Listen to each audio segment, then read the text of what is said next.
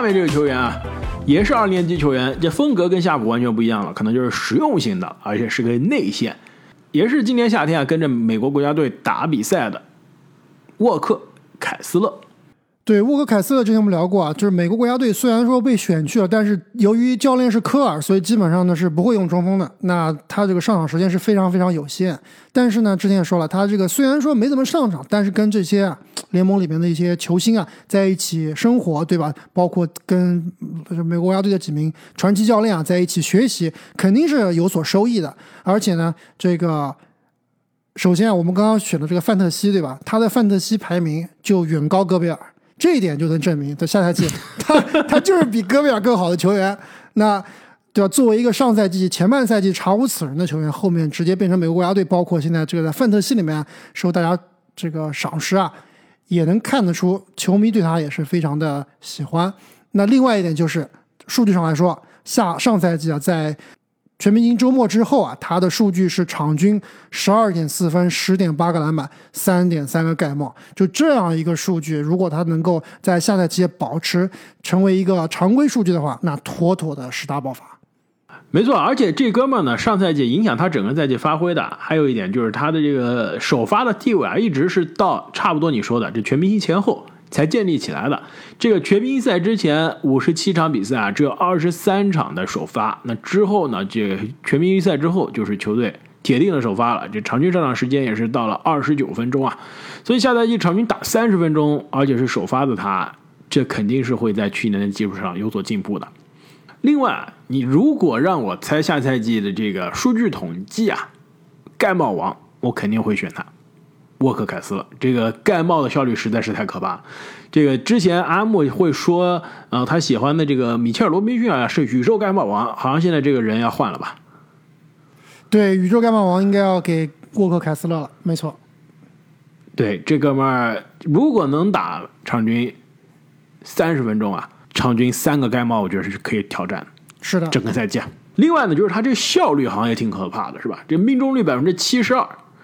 嗯，这个就脑子非常清楚啊，完全不乱打，然后基本上就是内线吃饼啊，效率非常高，而且在内线其实挺柔和的，手感比较柔和。对，但是啊，我我觉得啊，影响他在我这排名的一点就是他的这个使用率能不能上升，对吧？你爆发，但是你每场你就投个五六个篮，你这个得分首先也上不去，对吧？你这使用率上不去，你谈何爆发呢？对他下赛季得分你肯定别想了，得分能够保持十二三分就非常不错了，对吧？就是场均两双加上三个盖帽，我觉得就非常厉害了，顶级护框内线。没错。另外一个球员啊，排名第五，跟他的这个故事啊还挺类似，都是上赛季的中锋啊，而且呢下赛季应该都是锁定了球队的首发地位，那就是来自底特律活塞队的中锋杰伦杜伦。其实，在啊这二零二二的选秀大会之后啊，当时在节目中我说了，这个底特律活塞选中杜伦啊，真的是当届的乐透淘宝的最高典范了。那杜伦也是可以说对得起大家对他的期待啊。新秀赛季虽然是六十七场比赛，只有三十一场首发，但是呢，场均是接近两双的，这九点一分，八点九个篮板啊。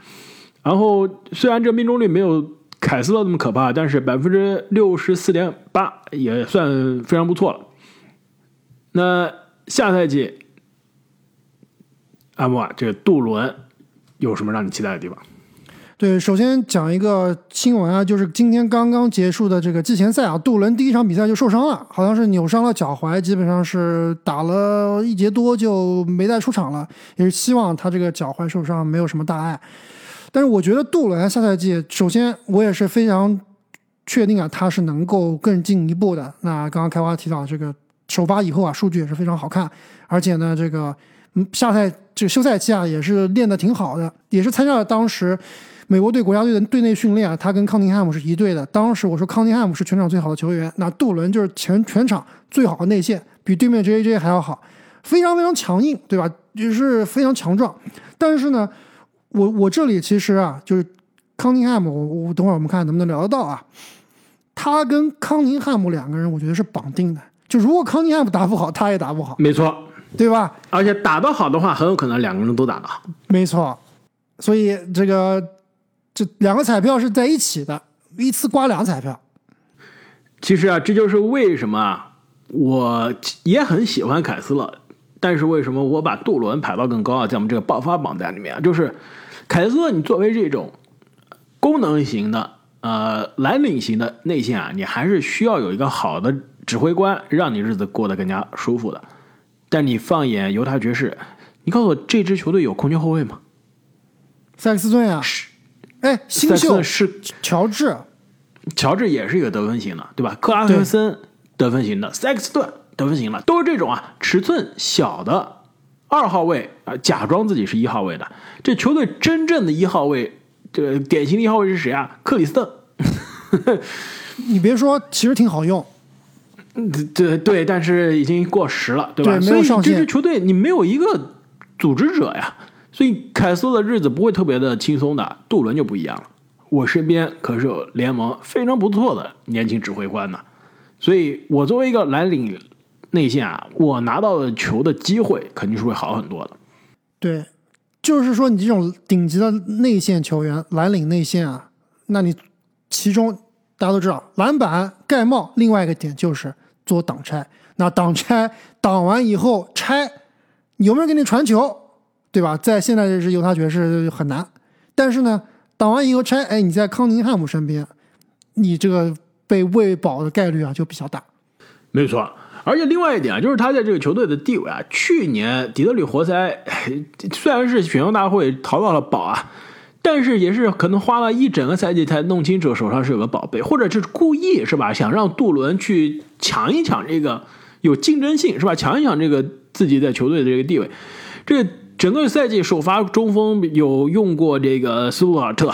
对吧？首发中锋有用过，呃，后来交易来的怀斯曼，怀斯曼啊、拜格利，对吧？你各种各样的中锋都用过了，你真正给杜伦首发的机会并不多，这也是我觉得一定程度上耽误了他的发展啊。下赛季我相信应该每场都是杜伦首发了。对，最最最新的这个，包括我们看季前赛也是啊，杜伦是首发，而且这个新教练蒙蒂威廉姆斯也说了，球队另外两名内线球员拜格利和怀斯曼，他俩呢要竞争什么？要竞争替补中锋，哎，还还不是竞争主力中锋，所以杜伦是做的非常非常稳的这个主力位置。对，而且啊，另外一个我觉得他比凯尔斯勒有机会爆发的，就是他这个年纪还是挺有优势的。现在都第二年了，这哥们儿还没满二十岁啊。就是其实他现在这个年纪跟今年的很多新秀是一个年纪的，甚至比很多今年的新秀还要年轻呢，还是挺可怕，未来可期。那么排名第四的球员就是来自布鲁克林篮网的米凯尔·布里奇斯。球队老二，我很好奇啊，你这个布里奇斯为什么没有排到你的前十里面？球队老二呀，怎么排？你这球，我选了球队老大，肯定不能选球队老二了。你这两哎，等一下，这两个人就不绑定了吗？这两个人真不绑定。就布里奇斯，我跟你说吧，我虽然没有选布里奇斯啊，但是我还是非常喜欢他的。我之所以开玩笑，刚刚开玩笑，球队老二肯定下赛季是老一点五吧，最起码对吧？这个不可能老一点五，我这么跟你说吧，下赛季的全明星，布里奇斯是锁定了下赛季的全明星，西蒙斯跟全明星目前还是没有任何关系的。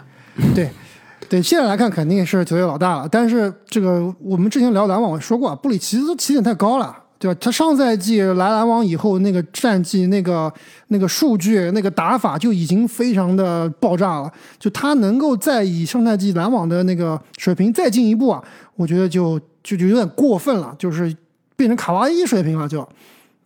所以我觉得他的起点是比较高的，并不是说打不好，他肯定打得好。而且我这里再预言一下，对吧？你说你刚刚预言说下赛季布里奇斯肯定要进这个全明星，我再预言一下，布里奇斯肯定下赛季不是下赛季啊，肯定明年要打巴黎奥运会。美国国家队，美国国家队就虽然说我们现在看各种大神都说什么布克、杜兰特、库里、老詹、恩比德，恩比德，包括现在恩比德也是转国籍了，说是要被美国国家队效力，这些大神都要去，但是我觉得大神都去也不会阻碍布里奇斯，他肯定也得去。就这个名球员，我刚说了，是游离于体系之外的，真的是万能万金油，怎么配都能配得上去。而且你看啊，历史上成功的美国国家队啊，必须是要有好用的三 D 的。没错，而且他这个三非常准，D 又非常不含糊，而且现在已经是超越这个三 D 的模板了，而且还对还能持球攻。对，可以虐菜，对吧？而且啊，这布里奇斯啊，上赛季在呃布鲁克林篮网是将近是场均二十六分，这四点五个篮板，两点七个助攻啊。下赛季整个赛季应该都是这个效率。另外一点啊，其实你看布里奇斯职业生涯的发展啊，我们之前说啊、有些球员对吧，职业生涯场均得分一年比一年多，就比如说早期的字母啊，现在的塔图姆啊，我今天录比赛的时候啊，录录音的时候啊，又看了一下布里奇斯，有些可怕。职业生涯场均得分八点三分、九点一分、十三点五分、十四点二分、二十点一分，而且二十点一分我们现在已经基本上可以锁定了，这是去年的水平，对吧？今年肯定是超过二十点一分了。对，应该是二十五分以上。对，所以说是六个赛季，一年比一年得分要多，而且字母哥嘛？这不塔图姆吗？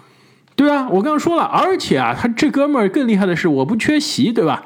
现在是打了五个赛季，有四个赛季是全勤的。上个赛季不仅全勤，我还打了八十三场比赛，就比全勤还多一场，附加题都做了。所以你一年比一年进步，而且呢，出勤率应该放在联盟也是数一数二。非常夸张。阿莫，这是球队老二吗？嗯，哎，我这么问你吧，开花，哎，就等一下，等一下，你说，哎等我这么问你吧，你说有一个球员是吧，是一年比一年更好，然后呢，每年都是全勤，然后球队另外一个球员是一年比一年差，然后呢，每年都感觉打少，哎，打的少，你说这哪个人是球队老大，哪个人是球队老二呢？那我我再问你一个问题啊，巅峰的，就是进最佳阵容的本西蒙斯和下赛季你预期的进全明星的布里奇斯，谁更厉害？这是个很好的问题。我嗯，我告诉你，我的答案是西蒙斯更厉害。对，但是巅峰的西蒙斯，你球吃球队的战绩吃了这个红利，对吧？是你是在一支季后赛的强队，你下赛季布里奇斯再厉害，篮网也就是一个季后赛边缘的球队。不好说。如果西蒙斯下赛季能够达到巅峰西蒙斯最佳阵容的水平，篮网首先季后赛是保底，黑八有戏，不是不可能。你的黑八有戏的，这不还是季后赛边缘吗？季不是季后赛边缘啊，我肯定进季后赛，然后但是我进季后赛肯定是下半区嘛，因为东部上半区太强了。那你最后这个第八、第七进去的话，我觉得干这个第一、第二，或者干你这个，就你刚刚说的这个叫什么骑士骑士队，我觉得有戏。我觉得是扯淡。你知道西蒙斯最厉害的是什么吗？最厉害就是为射手啊，篮网这边就是那一群射手，对吧？黄忠、布里奇斯，哗哗哗把你射死，对吧？那你要是这么说啊，篮网你真的是想要围绕西蒙斯建队，首先一件事你要干的是什么吗？把克拉克斯顿交出去交易出去，对，把克拉克斯顿交易走，换来一个有射程的，换艾顿，你觉得怎么样？不行。艾顿也不行，你换来，哎哎，这个有哎，戏我。跟你说，唐斯换唐斯换克拉克斯顿真不是夸张的，就克拉克斯顿现在的价值不行，，不可能！你克拉克斯顿跟戈贝尔两，那森林狼那华子华子说把我换走吧。对华子那不不行啊，你肯定是要有个三方。但是你说如果把唐斯交易来，这个篮网还挺有点意思，而且挺现在搭配的，挺搭的，现在唐斯的市场价值真不高、啊，非常低。你你如果能把克拉克斯顿找一个第三方接走，以他的这个呃交易来的筹码再来倒卖换唐斯啊，不夸张，真不夸张。哎而且呢，唐斯还挺配这支球队的，就是很都是跟西蒙斯一样，都是这种曾经的天之骄子、状元，对吧？但是现在啊，郁郁不得志。需要救而且这两个人是不是是不是这两个人还挺挺搭的？就是搭呀？这两个就是搭。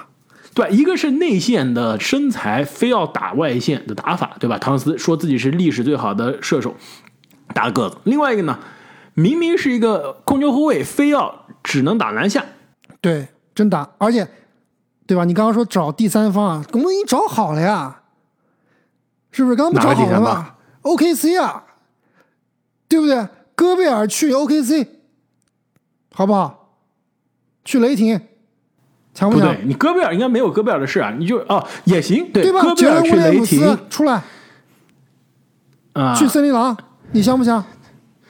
然后唐斯去篮网，篮网啊，我觉得克拉克斯顿估计也要去 OKC 才行，要不然 OKC 亏的有点大。我我杰伦威廉姆斯换那个戈贝尔，我肯定是哭啊！你应该是哎，对 OKC 会有点大，对，嗯，对对，哎，或者这样吧，克拉克斯顿去 OKC OKC，对，然后杰伦威廉姆斯去森林狼，这个可以吧？然后唐斯去篮网，对啊，戈贝尔留队。哎，这个可以，真行，完美，三赢，三赢，真的是三赢，真的是三赢，还真的有点意思。我心经上可能还需要再配配平配平，但是我觉得这个大体配配平就可以了。对对，大体的思路是在的。这我们是聊哪个球员来着？啊，米开尔布里奇斯是吧？已经把球队的未来都规划好了。对，未来就搭配。如果真的是啊，回答你的问题啊，巅峰西蒙斯加上。巅峰唐斯再加上现在即将达到巅峰的米开尔布里奇斯，那这真的是东部的季后赛强队了。东部强队肯定是强队了，没错，可以冲上半区。排名第三的球员啊，跟米开尔布里奇斯的这个境地非常类似。我们说啊，这个呃十大爆发很有可能是球员的这个球技在休赛期啊。苦练，哎，成长了。另外呢，就是这个球队换了个环境啊，机会更多了。米开尔布里奇斯去年是这样，这赛季中换了环境啊。那下面这排名第三的球员，今年夏天是刚刚换了球队，那就是刚刚去华盛顿奇才的乔丹普尔。这阿姆问你一个问题啊，下赛季乔丹普尔的场均得分和米开尔布里奇斯的场均得分哪个会更多？有的一拼，真的有的一拼。首先两个人基本上在我这里都是二十五分以上。我觉得二十五一升啊都有点少，我觉得啊两个人都可以冲击二十七分以上。哎，这不是我之前说的吗？乔乔丹普尔下赛季场均二十七分，你说乔丹普尔是是下赛季场均三十分，这个三十分这个太夸张了。我觉得二十七分，我上次我记得说的是二十七分，二十七分有戏的。在我看来啊，应该是米卡尔布里奇斯得分更多，但是乔丹普尔紧随其后。但是两个人的得分效率要这个布里奇斯甩乔丹普尔十条街。就乔丹普尔下赛季可能命中率百分之三十四十四十一，布里奇斯可能是四十八，是不是？差不多。这个乔丹普尔上赛季在啊勇士的最后一年，场均是二十点四分，所以下赛季你无论是二十五啊还是二十七，这已经是去年的基础上有质的飞跃了。而且从这个十五分到二十分和二十分到二十五分。这个难度是不一样的。你说，我们说这个之前贝恩吹了那么多年，到现在也没场均二十五分。没错，而且呢，这奇才啊，其实有可能是东部啊最没有战绩压力的球队，这完全是可以放开啊，让乔丹普尔去发展，让乔丹普尔去建立球队未来这个球队老大的地位的。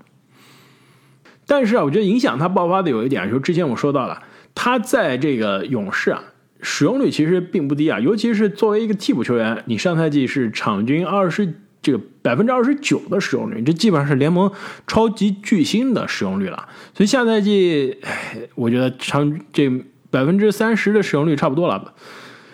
所以你必须想要去有得分上质的飞跃啊，要来自于你的效率才行。没错。就是如果想要能够真正成为下赛季或者未来华盛顿奇才的老大，那你肯定不能说靠浪头来建立的，对吧？你要服众啊，你必须要不光是得分要好，得分要多，效率要高，而且还能带动队友，对吧？场均二十五分加六个助攻，如果是这样的话，那我可以说他是完全爆发。六个助攻没戏，你知道为什么吗？有一个助攻大神，他身边有一个助攻大神，身边有个下赛季啊，场均有八个助攻的人，呃，十个助攻有点夸张，但有可能下赛季场均八个助攻的人啊，泰鲁斯琼斯，我觉得这是灰熊今年夏天啊失去的最重要的球员。没关系，我们有罗斯。那我们走着瞧。那到了最后两个球员啊。我觉得这两个球员其实应该也是大家心目中下赛季爆发的热门人选。排名第二，来自洛杉矶湖人队，奥斯汀、里弗斯。对，里弗斯，我看我们三个人排名，就前两名，我们三个人排名都很一致啊。里弗斯是三三二，我排的是第二，你和正经排的是第三啊。那里弗斯，我们其实湖人的节目也聊过，美国国家队的节目也聊过啊，应该聊的也差不多了。那我再重复一下我的对于里弗斯期待，就是我认为里弗斯下赛季湖人常规赛他是湖人第二好的球员。那第一是 AD 还是老詹？不不一定，但是三个人三个人里面，我觉得最稳的是里弗斯，而不是 AD 或者老詹。那就是湖人最好的球员呗，第一。对，但是你不可能老詹和 AD 都有问题，对吧？都都都是这个这个一要不是不全不出全力，要不然就是啊、有伤病，对吧？所以第一还是有点夸张了。但是哎，这第二我觉得是比较稳的，足以见得这个球员真的非对湖人来说非常非常重要。那湖人第一场季前赛他是没有出场，但是他肯定下赛季是湖人里面可能使用率要是第三的球员。起码是第三的球员。虽然说这个季前赛拉塞尔打得非常不错，但我觉得还是得看里弗斯。那这个上赛季，不管是常规赛还是季后赛，都证明他是个非常好的球员。包括我们之前聊的世界杯的洗礼，对吧？美国世界杯，他在我心中是美国世界杯里面前五好的球员，能稳压他比较好的只有爱德华兹和哈利伯顿。按表现来说，他跟布里奇斯，可能布里奇斯略略优吧。那他可能就是第四好的球员，在我这里。没错，而且呢，在去年季后赛中啊，也是多次上演高光时刻啊。作为第一次打季后赛的球员啊，这十六场季后赛，十六场首发，而且呢，上场三十六分钟，这真的就是如阿姆所说啊，球队第三好的球员。这季后赛呢，场均十七分，然后命中率是百分之四十六啊，三分球命中率百分之四十四。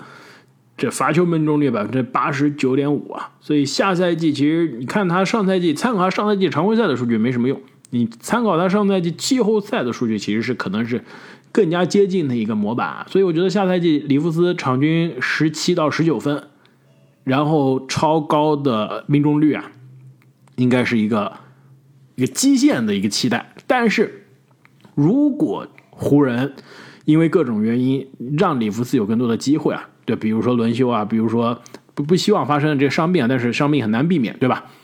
里弗斯机会更多了，真的是成为球队第一、第二选项了。那这个场均二十加，轻轻松松。对，就是如果说他真的是下赛季场均二十加，那对湖人其实未必是一件好事情，是吧？真的不是，对。但是他但有这是他是有这个实力的，哎你就把他换到乔丹普尔那个位置，他也能当乔丹普尔，是不是？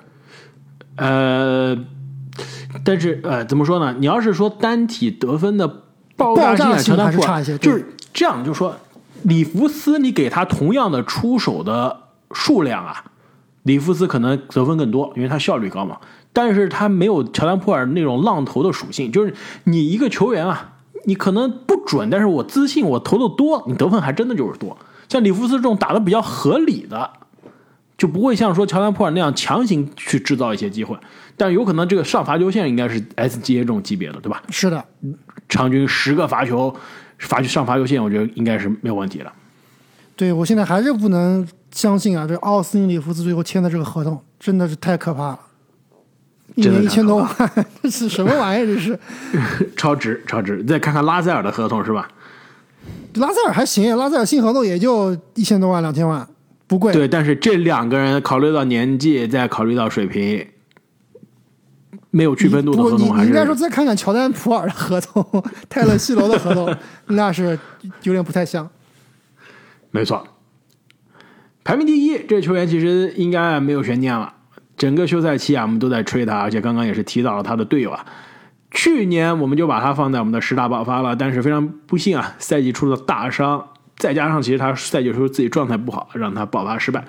那其实今年我觉得啊，说什么也是应该要爆发了，除非是再出现这种黑暗天鹅事件，那就是来自底特律活塞的控球后卫凯泽康宁汉姆。对，康尼汉姆，我们三个人都排了第一啊。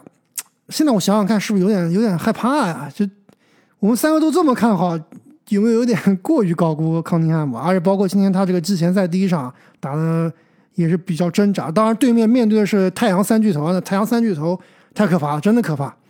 不知道开环节有没有看这个太阳的季前赛的小片段啊？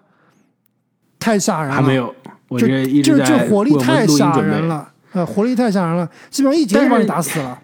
阿木啊，季前赛你有什么参考价值啊？尤其像太阳这样的球队，我觉得季前赛参考价值比较低。你太阳打活塞，这本来就是降维打击。本来就是虐菜。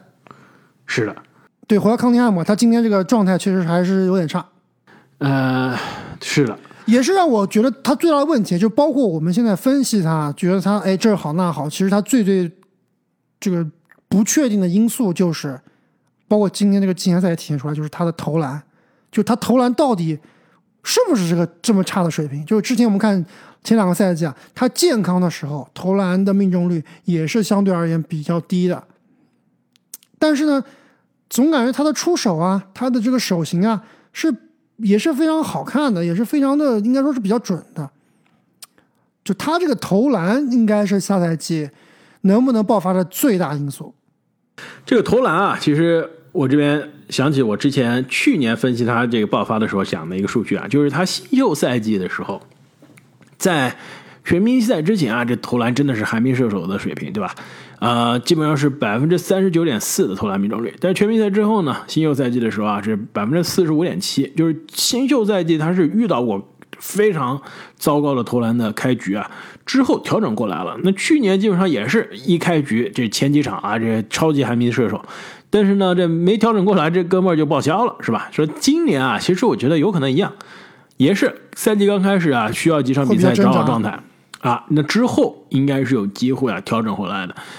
呃，与其说是他的投篮啊，我觉得更让我担心的其实是他的传球。就这哥们儿在大学的时候啊，进入联盟的时候，我们给他的这个期待可能是个美国版的小号的卢卡东契奇，对吧？就是我投篮啊，这个得分威胁是一方面，更重要的是我可以作为所谓的持球大核，去自带体系，让身边的队友变得更好的。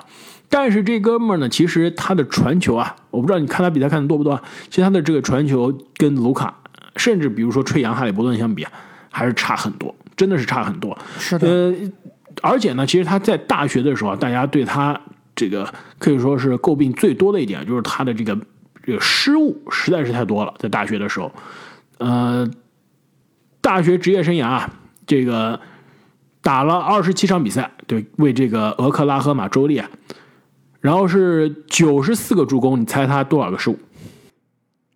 九十四个助攻，我猜三十五个失误。一百零九个。这开玩笑啊，这太可怕了。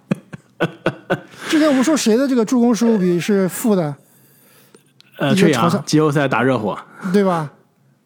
对，这就是他大学就是这样，所以当时其实选秀的时候，我对他最大的疑问之一，也就是你这个大个指挥官，但你这个好像 助攻失误比有些差，但是大家球探啊，包括美国媒体给他圆的这个这个如何圆呢？说啊，因为他的队友菜，对吧？这个大学的队友太菜了，所以呢没有办法把他好的这个啊、这个传球啊变成助攻，所以导致他的这个这个助攻失误比很难看啊。但其实解释不通的，对吧？你可能解释得了是你助攻不够多，但是你失误多，这是你自己的问题。阿木，你你同不同意？没错，就这一点，其实我并没有注意到啊。就他这个失误，确实是你刚刚说的，这有点太夸张了。但肯定啊，所以现在是不可能有这么差。对，但是他联盟打了两年，对吧？呃，四百二十八个助攻，你猜多少个失误？二百个失误吗？两百七十三个，还是不理想。嗯，非常的不理想。我给你比较一个人啊，对吧？同年级的控球后卫啊、不是同年级的，比他长一年级的哈利伯顿。你不能比哈利伯顿，太可怕了。就哈利伯那顿和先排除哈利伯顿和克里斯保罗这两个人，对吧？这种助攻失误比都不能参加讨论的。好，那我给你你就讲一个，莫兰特、吹杨吧，好吧？我给你讲一个乔丹普尔吧，好不好？乔别你别，他连乔丹普尔都不如，那我真的要改名次了。阿布要退钱了。我要退钱了，球员想退钱，那你说一其他人，呃，吹杨好了，吹杨吹吹杨吧。吹杨，你说是呃职业生涯吧？职业生涯职业生涯三千两百八十五个助攻，一千四百六十一个失误，那还是好很多。基本上是呃两两两个助攻，一个失误，对吧？两个两个多吧，两个点五个不到，一个失误。然后康尼汉姆这边是不到两个，对吧？所以其实连吹杨不如啊。对，这有点有点心让人心寒，投篮也不准，助攻也比例也不行，而且容易受伤，而且静态天赋也不行。为什么排第一啊？就身高有水分，身高有水分，为什么排第一啊？为什么排第一？我觉得啊，几点：第一，机会，球队当之无愧的老大，掌握着未来球队的胜利的这个钥匙，对吧？这机会是在那儿的。第二呢，就你说他这些不好的，真的是我们把他这模板放的太高了。有卢卡这个模板放在这儿，你大家去挑的基本上是他比不了的那些地方。但是你要是以他自己作为这个发展的这个角度来看，其实要有的东西其实都有，就看他能不能把这些东西打磨放到一起，变得更好了。另外啊，就是我觉得像他这样的球员，你是很难找到的。就是他这样的这种技能点的组合啊。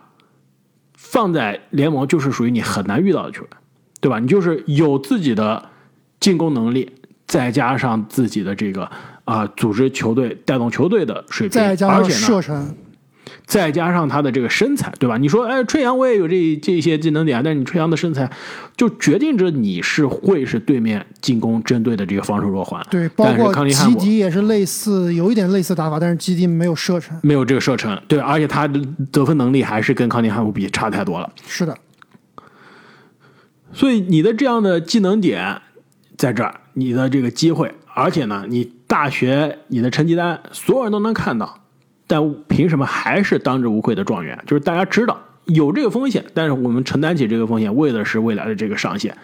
所以啊，康尼汉姆，你说爆发能不能爆发？我觉得非常能，但是有没有风险？肯定也是有一定的风险的。对，毕竟他上赛季其实起点，包括职业生涯起点还是太低了，对吧？你哪哪怕是这个我们刚刚讲了这么多问题啊，加起来你达不到吹杨的水平，你最后达不到，你肯定是达不到卢卡了，你达不到春阳，你达不到莫兰特的水平，但也不至于是你现在这个数据，对吧？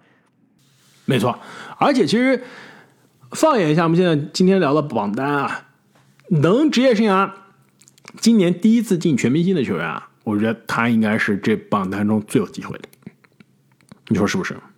要看活塞的战绩了。如果活塞依然是一个非常鱼腩，对吧？比如说倒数第二的、倒数第三的水平，然后他场均也只是二十加五加七，那他我觉得他进不了。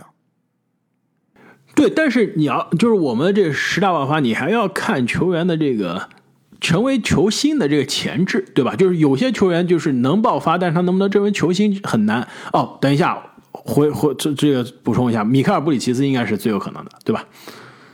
对，就第一次第一次已经基本上锁定，我觉得第二应该就是康宁汉姆。哎，你说康尼汉姆呢？你为什么跑普尔进不了呢？是不是？普尔肯定数据更好看呀，起码得分更多吧，肯定的。哎，嗯、所以真的要看活塞战绩，我不好说。我觉得康宁汉姆的数据应该是更加全面。更全面，对，更全面，有篮板，有助攻，然后有一定的防守数据。另外，其实里弗斯也是有机会的，对吧？人气在这儿。对，里弗斯有机会。就我们再盘点一下吧，前十，莫布利有机会，马克西有机会，杰伦威廉姆斯没机会，夏普没机会，凯斯勒没机会，杜伦没机会，伦没机会。米开尔布里奇斯有机会，普尔有机会，里弗斯有机会，康宁汉姆有机会，基本上有一半的人是不错了有机会的。不错了。其实你一年能有几个这种职业生涯第一次全明星呢？平均我觉得啊，印象中过去几年应该差不多三到四个，对吧？多的一年可能有五个，少的一年可能就是两三个。像去年我们的这个榜单，呃，预测对了三个三个职业生涯第一次进全明星的，然后之前呃一年我们预测对了拉梅罗鲍尔职业生涯第一次进全明星，呃，达柳斯加兰职业生涯第一次进全明星，对吧？然后再之前一年，呃，在之前一年我们预测对了，这个胖虎职业生涯第一次进全明星，然后再之前一年就是我们灌篮高手第一年预测对了阿德巴约第一次进全明星，西亚卡姆全明星首发，英格拉姆第一次进全明星。对，包括莫兰特爆发的那一年，好像我们也是预测对了，对吧？对的，有的。所以平均下来一年能预计这个榜单里面有两到三个全明星，就第一次全明星，还挺靠谱的。是吧？没错。那么本期节目我们关于啊下赛季 NBA 的十大爆发球员就聊到这里了。那这个榜单说实话其实还挺主观的，所以我相信啊每一个听众心目中都有自己觉得会爆发的人选。如果我们今天没有聊到啊，也是啊非常欢迎大家在留言区中啊告诉我们有哪些你们心中的宝藏少年啊有可能下赛季爆发，我们也想听一听。这阿木说不定听了你的这个呃看了你的留言啊，就去再买一些球星卡了。对，那么也是非常感谢各位听众朋友们对我们的支持。如果大家喜欢我们的节目啊，是非常欢迎，也是邀请大家在啊、喜马拉雅的平台上加入我们的西米主播会员。所有的主播会员呢，都可以提前一天收听我们的节目啊，并且可以看我们三位主播的独家动态。那么本期的节目我们就聊到这里。那新赛季啊，马上就要开始了。其实季前赛已经开打了，我们在新赛季开始之前啊，也是给大家准备了很多有趣的原创的内容，我们很快就会给大家一起分享。我们下期再见。再见。I like to be educated, but I'm so frustrated. Hello to my